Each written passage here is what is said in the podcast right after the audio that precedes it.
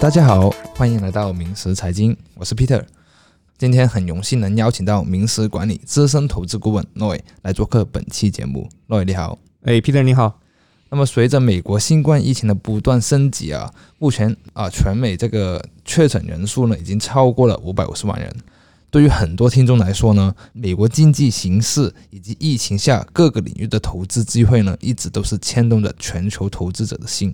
而且这次疫情对经济的影响呢，也是众多投资者关心的问题啊。那么今天我们就要和 Roy 一起来聊一聊民以食为天的美国餐厅行业。首先想问一下，为什么我们今天会聊这个 topic 呢？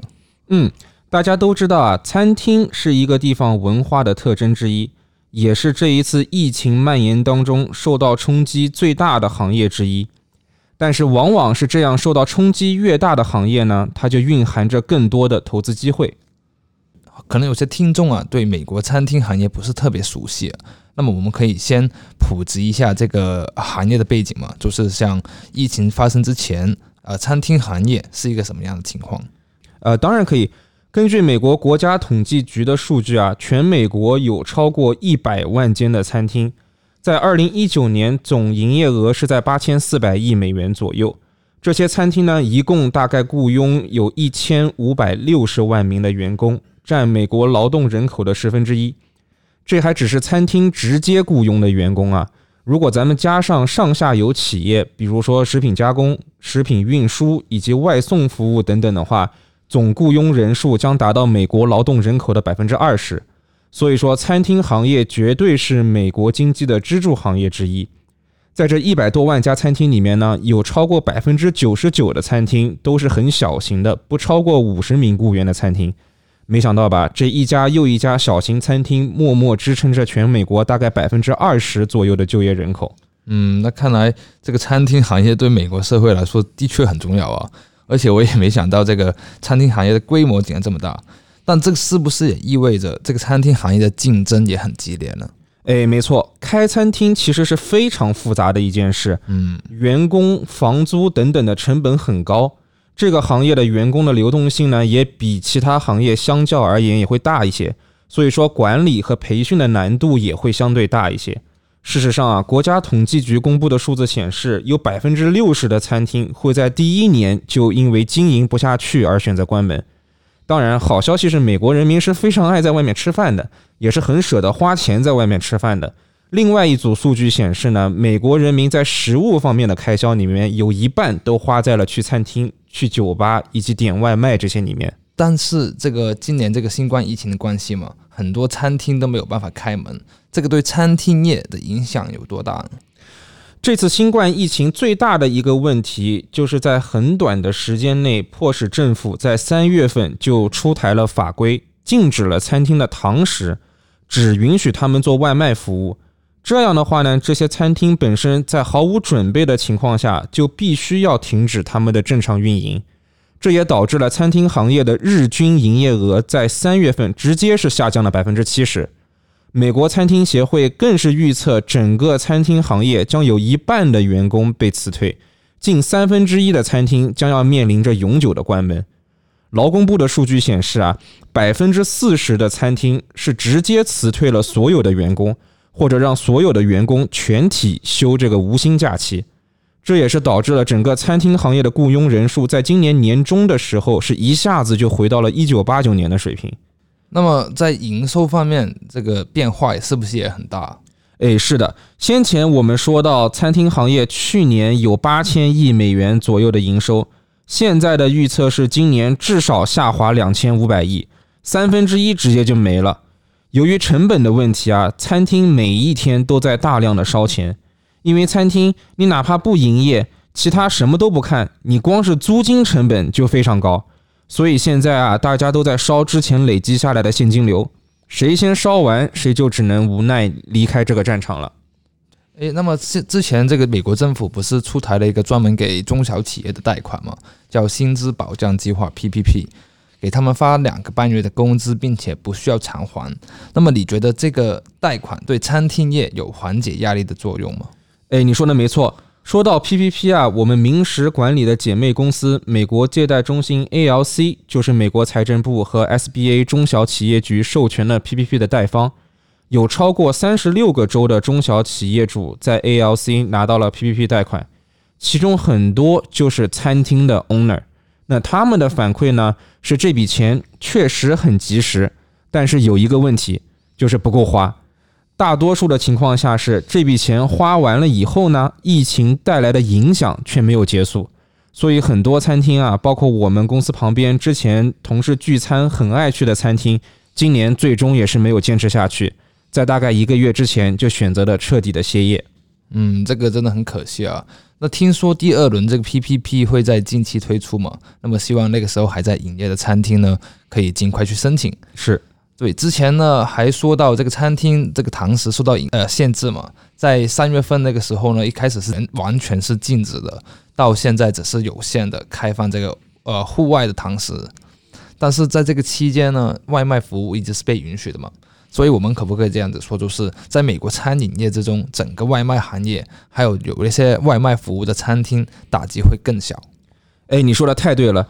在所有的餐厅行业里面啊，本身比较大的依赖于外卖的这些餐厅，比如大部分的快餐，他们受到的影响，相比于传统的堂食的餐厅就要小很多。那不让堂食，美国人民还是很喜欢吃外面的食物，那怎么办呢？所以说叫外卖成为了大多数人的选择。由于疫情的关系呢，越来越多的美国人开始逐渐习惯于点外卖这件事情。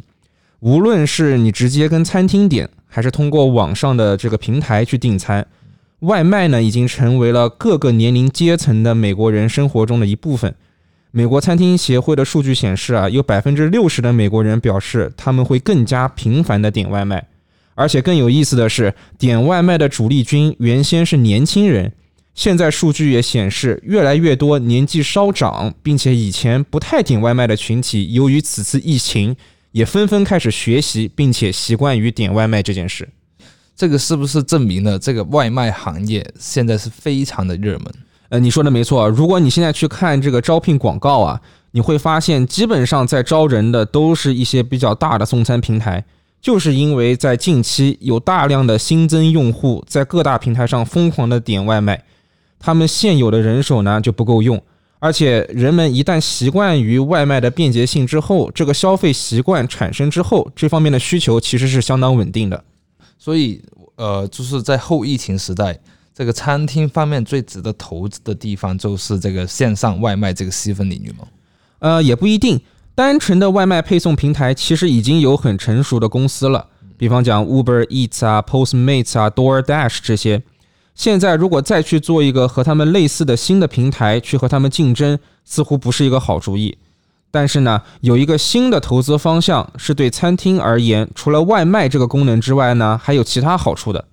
像我们刚刚提到的 Uber Eats、Postmates 这些都是餐厅入驻平台，客户点单之后呢，平台去餐厅那里取餐，然后再进行配送。那现在的问题是因为疫情，很多餐厅都倒闭了。那这些平台要去哪里取餐呢？对不对？对，所以现在有一个很热门的投资方向，叫做云厨房。嗯，这个云厨房啊，最近经常听到。那它有什么特点可以值得我们去投资呢？是我们刚才说到啊，想开一间餐厅的话呢，成本很高，成本主要来自于房租、装修、设备以及人员等等这些硬成本。餐厅的存活率呢，相对也比较低。好不容易开起来了，又好不容易存活下来了。因为这次疫情，营业额受到影响，没有什么收入，但是硬成本没有减少，或者说减少的不够，最终入不敷出，餐厅很多只能选择关门。外卖是一个解决方案，但是外卖平台也得去一个实体的地方取餐才行啊。所以说，有没有一种方式是可以给商家提供一个实体做菜的地方？但又不需要很贵的租金、装修、买设备以及聘请很多的服务员呢？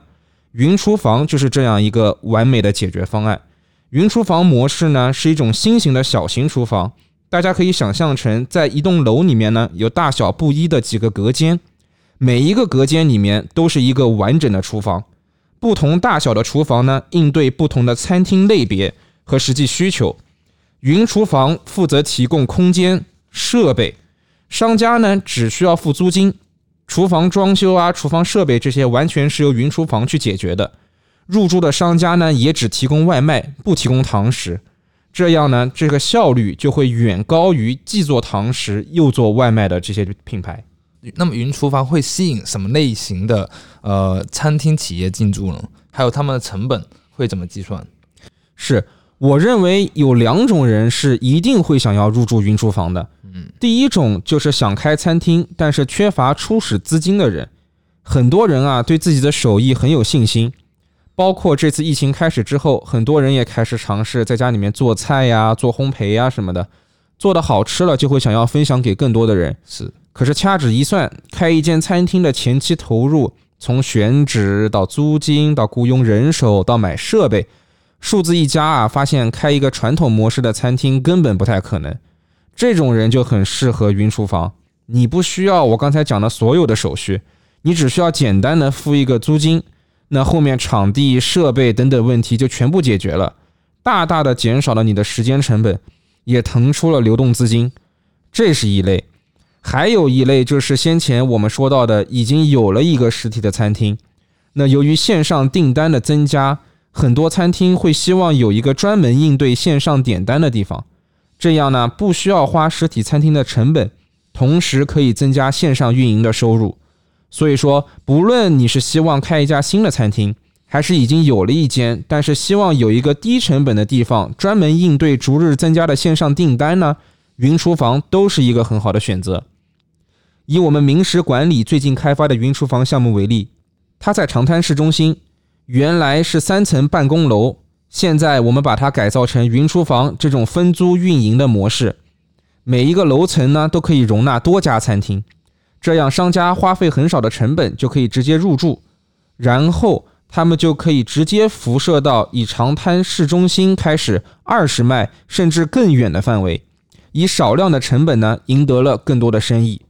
你想啊，呃，让一家餐厅在各个需求量大的地方都开一个传统的分店，所需要的成本和入驻云厨房简单付个租金就可以立刻开始展开线上运营所需要的成本。那肯定是云厨房要低很多。像我们知道的烤肉连锁 Famous Dave's，以及热狗连锁 Dog House，都已经开始紧锣密鼓的入驻全美各个区域的云厨房。所以说啊，我认为云厨房会是后疫情时代餐厅领域的重点的优质的投资方向。那么非常感谢 Loy 今天和我们分享的这个投资建议，也希望云厨房这个项目呢能够百味人间，点石成金。这个“石”呢是食物的“石”啊。如果大家想了解更多关于美国的投资机会，欢迎关注美国名师财富管理公众平台，获取最新的信息。谢谢大家，谢谢。